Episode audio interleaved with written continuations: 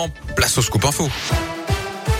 Et l'actu de la Loire et de la Haute-Loire avec vous, Gaëtan Barallon. Gaëtan, bonjour. Bonjour Yannick, bonjour à tous. On débute avec vos conditions de circulation et tout roule actuellement sur les routes. Pas de difficultés particulières sur les grands axes de la Loire et de la Haute-Loire. Notez tout de même cette intervention des pompiers en cours à Saint-Christo-en-Gin où un cycliste a été renversé par une voiture il y a un peu plus d'une heure. Désormais, route de Marcenau. La victime était en arrêt cardio-respiratoire à l'arrivée des secours. Des travaux à signaler sur la 47 chantier de nuit cette semaine sous le tunnel de Rive de Gier. L'autoroute sera fermée les quatre prochaines nuits à chaque fois de 20h30 à 5h en direction de saint Je rappelle aussi le coup d'envoi de trois mois de travaux ce lundi sur la ligne SNCF Le Puy, Brioude, Clermont-Ferrand avec des horaires adaptés, les bus mis en place. À la une ce lundi, un moment de recueillement à Saint-Éan. Il aura lieu tout à l'heure à 18h devant la mairie de la commune pour rendre hommage à Jean-Marc Télisson, le maire de Saint-Éan, décédé brutalement vendredi dernier à l'âge de 69 ans.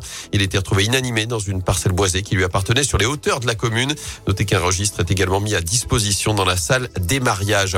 De nouveaux dons pour les déplacés ukrainiens, comme annoncé la semaine dernière. Un deuxième camion va partir cet après-midi de Saint-Etienne. Départ aux alentours de 14 heures du centre technique municipal près du stade Geoffroy Guichard. Direction Katowice en Pologne avec à bord une trentaine de palettes de produits de première nécessité et 300 litres de camp. Déjà lundi dernier, un premier camion de 30 mètres cubes était parti de saint rempli de dons pour aider les populations qui fuient la guerre. Au 33e jour, justement, de l'offensive russe en Ukraine, Kiev refuse la mise en place de couloirs d'évacuation de civils par crainte de provocation russe. Alors que de nouvelles négociations sont prévues aujourd'hui en Turquie, il n'y a pas d'avancée significative selon le Kremlin. Dans ce contexte, baisser le chauffage et la climatisation, encore éteindre les lumières. Le président de la commission de régulation de l'énergie recommande ce matin de réduire dès maintenant sa consommation. Il craint des problèmes d'approvisionnement l'hiver prochain.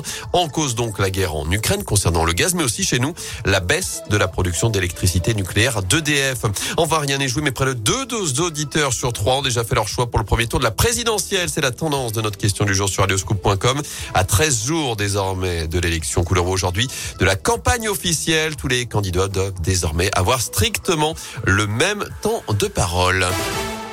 On passe au sport avec du foot. Les Verts de retour à l'entraînement ce matin. Séance sous le soleil du côté de l'Etra. Cinq jours désormais du choc face à Marseille. Ce sera samedi soir à partir de 21h à Geoffroy Guichard. Avant cela, l'équipe de France jouera encore en amical demain soir. Les Bleus vont défier l'Afrique du Sud ce mardi à Lille. Enfin, ce bruit de coups et cet échange lunaire, c'était hier pendant la cérémonie des Oscars. Oh, wow! Will Smith just smacked the shit out of me. my wife's name I'm going to, okay? Est-ce que vous entendez? C'est une énorme gifle donnée par Will Smith au comédien Chris Rock sur scène. Il lui a reproché une blague sur le fait que sa femme soit chauve alors que c'est dû à une maladie. Will Smith qui s'est excusé en larmes quelques minutes après en recevant l'Oscar du meilleur acteur.